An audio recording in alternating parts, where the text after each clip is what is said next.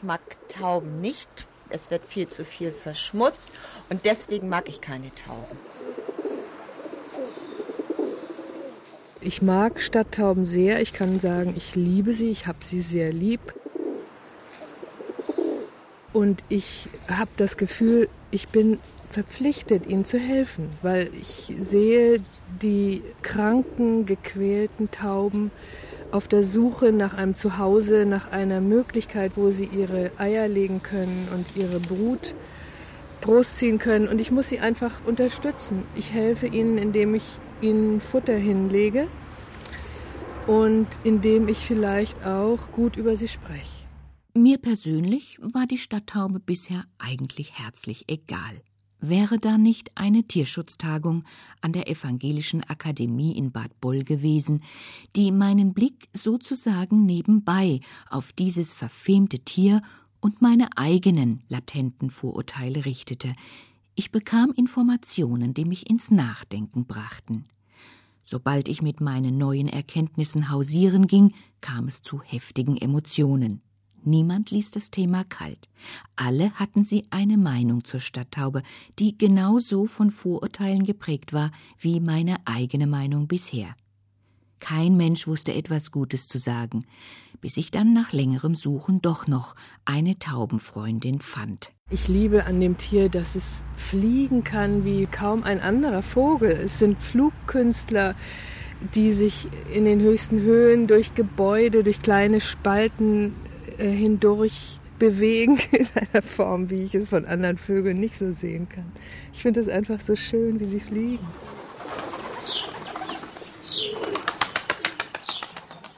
Die Kunst und die Eleganz des Fliegens verdankt die Stadttaube ihrer Urahnin, der Felsentaube. In Klippen und Höhlen, in Felswänden und Ruinen baute sie ihr Nest und diese Vorliebe für geschützte Brutplätze hat sie der Nachfahrin über Jahrtausende vererbt. In Gebäuden und Straßenschluchten, unter Brücken und in Unterführungen, auf Fenstersimsen und in Toilettenhäuschen hat sie ihr angestammtes Milieu wiedergefunden. Die denken ja auch, dass es ihr Zuhause ist, wenn die Toilettenhäuschen auf den Marktplätzen, die sehen ja aus wie Taubenschläge. Deswegen setzen sie sich dahin. Das ist völlig, würde ich auch machen, wenn ich Taube wäre. Was mir bisher nicht klar war, es war der Mensch, der die Taube domestizierte. Und dem Menschen ist die Taube schließlich in die Städte gefolgt. Streng genommen ist die Taube so etwas wie ein ausgesetztes Haustier. Taubentürme gehörten über Jahrhunderte zu jedem Bauernhof. Tauben lieferten Fleisch, ohne dass sie ernährt werden mussten. Ihr Futter holten sie sich kosten- und arbeitssparend von den umliegenden Äckern. Selbst als sie ihn schon verlassen hatten, konnte ihr Wohnsitz noch zum Ort von Weltflucht und dichterischer Inspiration werden. Adalbert Stifter schreibt am 24. April 1834 Oft kam ich als Knabe mit dicken, rotgeweinten Augen von dem Taubenschlage herab, in dem ich stundenlang gekauert saß, um die schönsten Romane zu lesen, die mein seliger Vater gar so sehr verbot, weil er es lieber hatte, dass ich das Quae Maribus und Simplicium Leges auswendig lerne.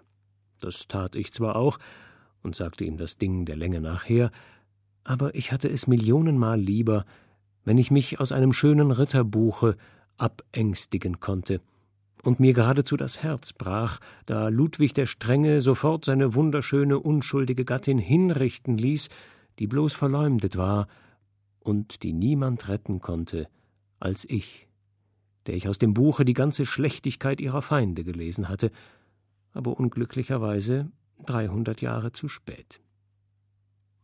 Und wenn ich so bis zur letzten Seite auf Rettung baute und traute und endlich keine kam, so rieb ich mich fast auf vor Schmerz. Aus jenem unbewohnten und staubigen Taubenschlage trug ich in die spätesten Zeiten meine liebsten Gefühle hinüber – und ich wurde nach der Hand für und für kein anderer. Immer suche ich noch, metaphorisch, solche Taubenschläge, spanne mich aus der Industriewelt los und buhle um die Braut des Schönen. Ich öffne jetzt mein Taubenhaus, die Täubchen, die fliegen so froh hinaus, sie fliegen hinaus ins grüne Feld, wo Feld. Ruku, ruku, ruku, ruku, ruku, ruku, ruku, ruku. Bis zum Beginn des Zweiten Weltkrieges hatten kleine Taubenbestände jedes Stadtbild mitgeprägt. Natürliche Verluste, begrenztes Futterangebot und die Taubennutzung für den häuslichen Braten oder Suppentopf hielten die Populationen in Grenzen. Mit dem Ende des Krieges kam die Wende. Die Ruinen in den zerbombten Städten boten den Tieren ideale Lebensbedingungen. Der wachsende Wohlstand versorgte sie mit einem Überfluss an Nahrung. Tauben fingen an, sich explosionsartig zu vermehren. Je zahlreicher sie wurden, desto unbeliebter machten sie sich. Stadttauben mag ich nicht. Ich will nicht darüber sprechen, dass äh, viele Stadttauben eben halt enormen Schaden anrichten, äh, dadurch, dass sie eben halt auf Autos sich ihre Hinterlassenschaften dort einwirken, auf den Lacken und die Lacke zerstören, sondern vor allen Dingen als, wie soll man sagen, tickende bakteriologische Zeitbomben, weil man ja weiß, aus den Medien, dass äh, viele Bakterien, Viren eben übertragen werden durch Taubenkot und vielleicht auch durch Taubenspeichel. Aber das Entscheidende ist, dass ich da der festen Überzeugung bin, dass wir einfach zu viele haben in den Innenstädten. Geschätzte rund 500 Millionen Tauben sollen die Städte dieser Welt inzwischen bevölkern. Eine Taube scheidet pro Jahr zwischen 10 und 12 Kilo Nasskot und circa zweieinhalb Kilo Trockenkot aus. Das nimmt ihr der Mensch übel, vor allen Dingen dann, wenn sie sich dort häuslich niederlässt, wo auch der Mensch wohnt. Wir hatten dann im Zuge der Fensterverschmutzung oder Simsverschmutzung auch einen Vermieterstreit. Das ging fast bis zum Gericht. Kurz vorher hat der Vermieter eingelenkt. Es war wirklich so, dass wir zum Teil die Fenster nicht öffnen konnten, dass der Dreck vom Badezimmer in den Raum reinkam wir auch eine große Lärmbelästigung dadurch hatten, da Tauben ja wahnsinnig viel gurren und Lärm machen. Das hört sich also sehr obszön schon an und ist auch nicht immer angenehm. Also wir sind auch morgens davon geweckt worden. Wie hat es geendet? Es hat damit geendet, dass es einen Vergleich gab, dass der Vermieter uns entgegengekommen ist mit einer Mietminderung und bereit war, also auch auf Drängen des Mietervereins hin, eine Vorrichtung vor die Fenster bauen zu lassen, so dass dort keine Tauben mehr nisten konnten. Es ist vor allem ihre Hinterlassenschaft, der die Menschen gegen die Tauben aufbringt. Die Menschen fürchten, dass Taubenkot Krankheiten überträgt. Was heute als zerstörerischer, krankheits- und ekelerregender Schmutz angesehen wird, wurde unterm Taubenschlag auf dem Bauernhof noch als wertvoller Dünger geschätzt. Rund ums Mittelmeer, in der Türkei und im Iran findet man auch heute noch Taubentürme mit bis zu 5000 Vögeln, deren Kot als Düngemittel gewonnen und kommerziell verwertet wird. Seine nützliche Wirkung büßt der Taubendreck auch in der Stadt nicht ein. Also meine bigotte Nachbarin hat sich natürlich auch aufgeregt wie alle anderen über Tauben, die in die Nähe meines Balkons kamen und schrie mich an und ich rufe die Polizei und jetzt werden sie endlich bestraft und sie wunderte sich immer, warum ihre Rosen so schön blühten in ihrem Garten. Warum? Ja, warum? Der Taubenkot ist das beste Düngermittel, was wir haben. Die Tauben können in ihrem ganzen Leben nicht so viel scheißen wie ein Hund in einer Woche. Ja, und dann habe ich irgendwann natürlich auch mal das Gesundheitsamt angerufen und gefragt, wie das eigentlich so ist mit dem Taubenkot und der Gefährlichkeit und den Bakterien. Und die haben mir gesagt, dass der Taubenkot überhaupt nicht weiter infektiös ist wie jeder andere Vogelkot. Und dass man einfach mit heißem Wasser, wenn man Kot auf dem Balkon hat oder irgendwo mit heißem Wasser, einfach drüber eine Bürste und dann ist das Ding erledigt. Ich kenne Leute, die durch die Stadt gehen oder gingen und kranke Tiere einsammeln und mit nach Hause nehmen, die auf engstem Raum in einer anderthalb Zimmerwohnung mit den Tauben lebten. Mit Rotlicht und mit Wärmedecke und mit Heizung und mit Tierarzt und Pflege und Futter und die sind nie krank geworden. Das Bild, das die Medien kolportieren, stimmt nicht. Tauben sind keine Ratten der Lüfte und auch keine tickenden biologischen Zeitbomben. Es war Evelyn Uffensberger, die mir während der eingangs erwähnten Tierschutztagung an der Evangelischen Akademie in Bad Boll zu dieser und anderen mein Taubenbild korrigierenden Einsichten verhalf. Die Juristin leitet die Rechtsabteilung des Deutschen Tierschutzbundes in Neubiberberg bei München. Die Taube ist kein schlimmerer Krankheitsüberträger wie jedes Haustier auch. Sie können sich im Gegenteil an ihrer Katze, ihrem Hund oder Hamster schneller anstecken, weil sie in sehr viel engeren Kontakt mit diesem Tier sind, als wie mit einer Taube, der sie vielleicht Futter hinwerfen. Es gibt wissenschaftliche Untersuchungen, die also international alle bekannt gewordenen Infektionsfälle untersucht haben. Und da ist man draufgekommen, dass es nur 164 Ansteckungsfälle gibt und nur in einem einzigen Fall konnte tatsächlich nachgewiesen werden, dass eine Salmonelleninfektion aufgrund des Kontakts mit einer Taube stattgefunden hat. Diese wissenschaftliche Untersuchung ist an der Universität Basel gemacht worden. Die Ergebnisse sind im September 2003 veröffentlicht worden.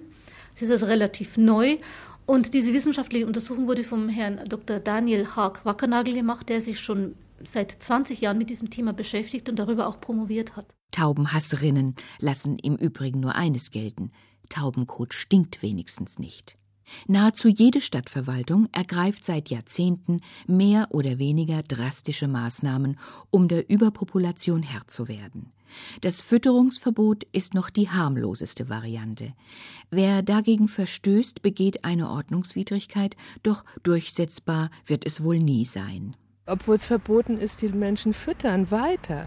Sie füttern natürlich heimlich weiter. Aber genauso wie das einzige Glück der Taube das Brüten ist, ist das einzige Glück von vielen Leuten im Alter die Beziehung zu Tieren. Und gerade die Tauben kommen ja den Menschen sehr nahe, wenn sie Vertrauen gefasst haben.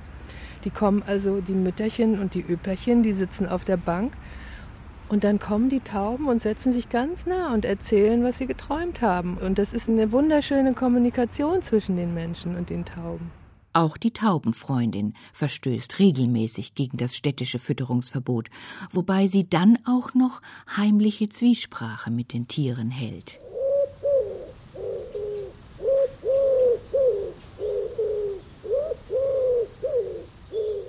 Heute Morgen war wieder ein Tag, wo ich Futter legen wollte.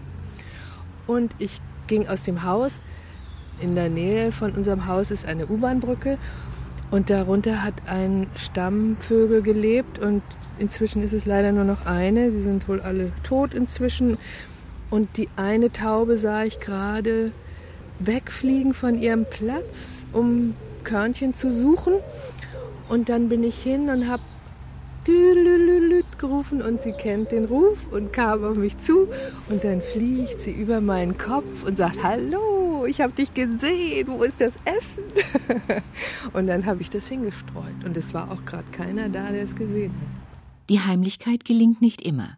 Wenn die Taubenfreundin von vorübergehenden Passantinnen oder Passanten ertappt wird, muss sie mit offener Feindseligkeit rechnen. Ich werde angegangen, recht aggressiv, teilweise von Kindern, guck mal, Mami, die füttert die Tauben, die blöden Ratten da, Igitt, guck mal, und das darf man doch nicht. Und dann kommen die Argumente der Erwachsenen, die teilweise dann also wirklich unter die Gürtellinie gehen. Und das macht mich sehr traurig. Das absolute Fütterungsverbot, das viele Kommunen ausgesprochen haben, hat Konsequenzen. Evelyn Ofensberger. Es ist ja so, dass die Stadt Taube kein wildlebendes Tier mehr ist, die ist domestiziert und ist völlig auf die Fütterung im Innenstadtbereich angewiesen.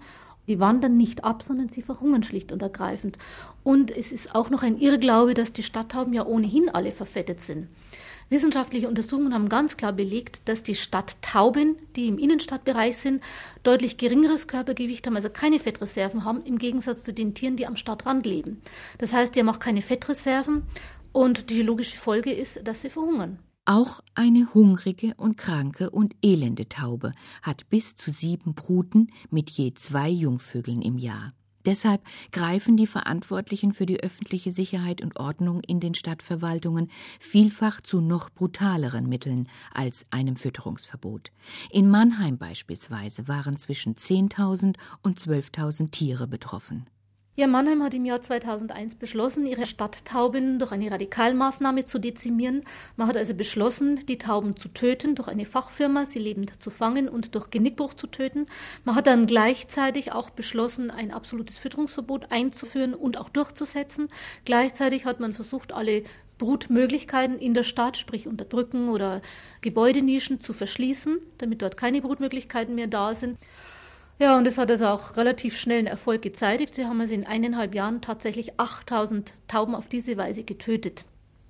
Nun stellt sich natürlich die Frage, war das tatsächlich rechtens? Es wurde damit begründet, dass Tauben tierische Schädlinge sind. Und diese Meinung entspricht nicht der Wahrheit.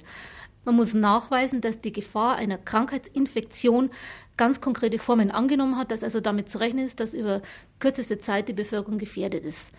Und das ist nicht gegeben gewesen. Es wurde ja flächendeckend die Taubentötung vorgenommen und es widerspricht ganz eklatant der Intention des Gesetzgebers. Nicht nur die Kommunen verfolgen sie. Auch vor individueller Grausamkeit ist die Stadttaube nicht sicher, weiß die Taubenfreundin. Die Tiere werden verletzt, mutwillig verletzt. Es wird teilweise Klebstoff ausgestreut zu den Körnern, sodass die Tiere da festkleben und sich die Beine ausreißen. Dann werden den Tieren bewusst die Füßchen zusammengebunden. Sie werden eingefangen und zusammengebunden. Die Füße werden verletzt durch die schrecklichen Dornen, die überall angebracht werden, weil angeblich die Häuserwände beschädigt werden durch den Kot. Und ich habe gelernt von Menschen, die hier in der Stadt die Tauben pflegen, gesund pflegen, wie man Tauben einfängt. Und ich habe es also so gemacht, dass ich zwei Tauben rangezogen habe auf meinen Balkon, rangezogen habe mit Futter, dass sie kommen. Und ich habe dann irgendwann nach Wochen den Täuberich mit diesen eingeschnürten Füßen, die waren schon inzwischen dick vereitert und entzündet, eingefangen mit einem Fahrradkorb und habe den Täuberich gerettet. Also mit einer kleinen Nagelschere habe ich diesen Faden ab und dann Antibiotikacreme auf die Füßchen und er hat sich erholt. Seine Partnerin hatte ein gebrochenes Bein, die ist wahrscheinlich so festgeklebt gewesen auf dem Leim, dass sie sich das Beinchen ausgerissen hat. Man hätte das Beinchen schienen müssen, aber das konnte ich einfach nicht. Ich habe dann gedacht, vielleicht ist es wie bei Menschen, dass es dann irgendwann sich versteift und heilt. Und sie hat dann auch zwei Jahre gelebt. Sie ist jetzt leider weg. Und dieser Täuberich von heute Morgen, das ist der, der nun alleine bleibt wahrscheinlich. Stadttauben zu quälen, sie zu töten oder auszuhungern, verstößt gleich gegen mehrere Gesetze. Gegen das Infektionsschutzgesetz, gegen das Tierschutzgesetz und selbst gegen das Grundgesetz. Denn seit August 2002 steht der Tierschutz als Staatsziel in Artikel 20a. Die Tierquälerei ist rechtswidrig und sie führt auch nicht zu dem gewünschten Erfolg. Im Gegenteil. Wo Nistplätze frei werden, ziehen sofort Tiere aus dem Außenbereich in die Innenstädte nach. Und kleinere Taubenpopulationen haben gleich wieder höhere Bruterfolge, weil sie sich nicht gegen Nahrungs- und Platzkonkurrenz behaupten müssen, was auch Evelyn Uffensberger vom Deutschen Tierschutzbund bestätigt.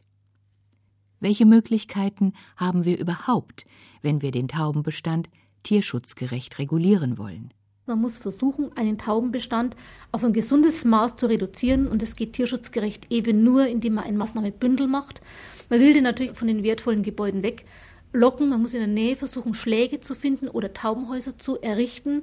Wenn man Taubenhäuser macht, dann muss man die so fachgerecht erstellen und errichten, dass die zugänglich sind, dass man also die Eier durch Gipseier ersetzt, dass man gleichzeitig, weil die Tiere ja zu 80 Prozent des Tages in dem Schlag verbringen, dass man dann die Schläge natürlich auch reinigt und desinfiziert. Sie kriegen dann, weil sie bei diesen Schlägen auch gefüttert werden, artgerechtes Futter bleiben also dann bei den Schlägen, was also zur Folge hat, dass die Belastung des Taubenkotes, der ja nicht unerheblich ist, dort dann auch entfernt werden kann. Und durch die konsequente Gelegeentnahme kann dann also der Taubenbestand in, innerhalb von vier bis fünf Jahren doch erheblich reduziert werden. Als Beispiel, wir haben einmal in unserem Tierschutzbund eine entsprechende Umfrage gemacht und da hat zum Beispiel Lörrach für 500 Tauben zwei Taubentürme errichtet, die konnten in einem Jahr den Bestand um 1000 Tauben verringern. Oder Augsburg zum Beispiel, es waren ja praktisch die Vorläufer, die haben inzwischen acht Taubentürme errichtet, weitere vier, glaube ich, sollen noch folgen. Die haben allein 2002 über 11.000 Eier ersetzt. Tiere, die also auch nicht diesem Elend da preisgegeben waren. Das sogenannte integrative Konzept, also das Maßnahmenbündel aus Taubenturm, Gelegeentnahme, Desinfektion und artgerechter Fütterung, gibt es seit circa 1995. Damit ist den Tieren wie den Menschen geholfen. Denn die Tiere töten zu lassen, kostet die Kommunen mehr Zeit und Geld, als sie in Taubentürmen kontrolliert zu beherbergen. Ich habe Unterlagen über eine Gemeinde, seit acht Jahren zahlt die Kopfgeldprämien für jede getötete Taube, damals waren es sieben Mark. Die haben also insgesamt in acht Jahren da 56.000 Euro, wenn man es jetzt umrechnet, ausgegeben für diese Kopfgeldprämien. Ein Taubenturm hätte ein Zehntel davon gekostet. Also das ist eine Milchmädchenrechnung und da gibt es also verschiedene Konzepte. Wir vom Tierschutzbund haben auch eine Informationsbroschüre, wo also dargestellt wird, was sind die notwendigen Schritte, was kann man tun. Und ich denke, das ist eigentlich das Mindeste, was man in der jetzigen Stellung des Menschen zum Tier machen kann, dass man also eine bestandsgerechte Lösung findet für ein Problem, das eigentlich hausgemacht, zivilisationsgemacht wird, weil einfach durch den Wohlstand, der sich nach 1950 entwickelt hat, so viele Lebensmittel achtlos weggeworfen werden, dass die Tiere sich nur bedienen müssen und die sich natürlich dann auch entsprechend angepasst haben. Ihre guten Eigenschaften und Stärken, ihre Anpassungsfähigkeit, ihre Standorttreue, Zähigkeit und Fruchtbarkeit ist der Taube zum Verhängnis geworden. Dabei waren es doch die gleichen Eigenschaften, die sie zum Mythos werden ließen. Die Taube brachte den Ölzweig und damit die Nachricht vom Ende der Sintflut zu Noah in die Arche und setzte damit das Zeichen für die neue Lebenschance der Menschheit. So wurde sie zur Friedenstaube. Im Christentum steht sie symbolisch für den Heiligen Geist und die Erleuchtung.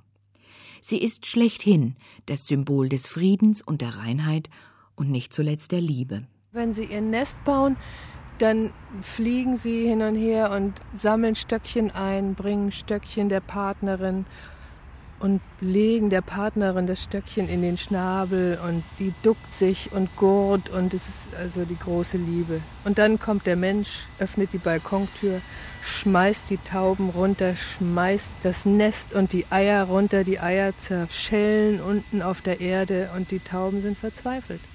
Dass die sich nicht manchmal vor die Autos schmeißen, wundert mich. Und wie schön die sich machen, die Täuberiche. Hunger, fast halb tot, und sie richten sich auf und zeigen ihre Schönheit der Angebeteten. Es ist einfach ein Bild für die Götter.